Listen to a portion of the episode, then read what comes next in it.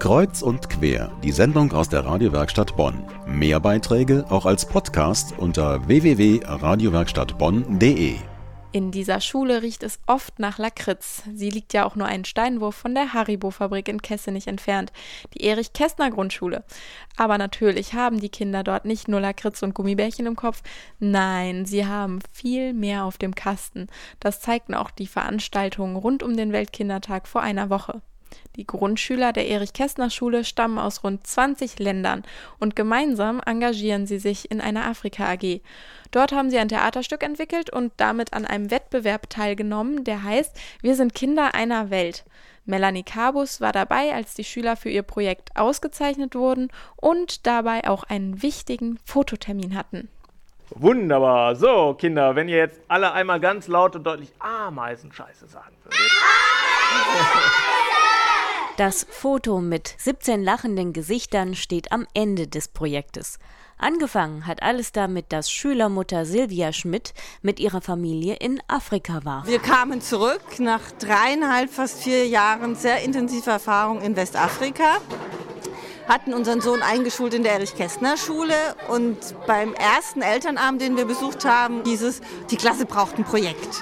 Unbedingt. Das sind so tolle Kinder in dieser Klasse aus allen möglichen Ländern, aber die Dynamik ist noch nicht da. Deshalb hieß es sechs Monate lang freitags in der fünften Stunde, wo kommt das Wasser her hier und in Afrika?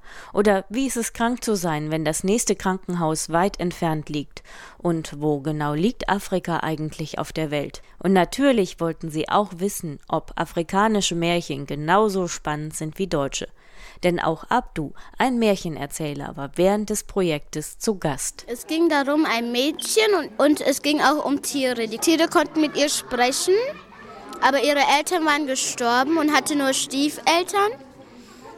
Die Stiefeltern waren sehr streng zu ihr und sie musste jeden Tag mit der großen Pfanne zum Bach laufen obwohl es ganz weit weg ist. Nicht nur die Märchen haben einen bleibenden Eindruck bei den Kindern hinterlassen, auch die afrikanischen Trommeln, die Abdu dabei hatte, haben Insaf schwer beeindruckt. Sehr toll. Mir hat sehr gut gefallen. Die Töne kommen sehr gut raus und so. Es ist nicht nur der Klang, der gut herauskommt. Trommeln haben auch eine Bedeutung.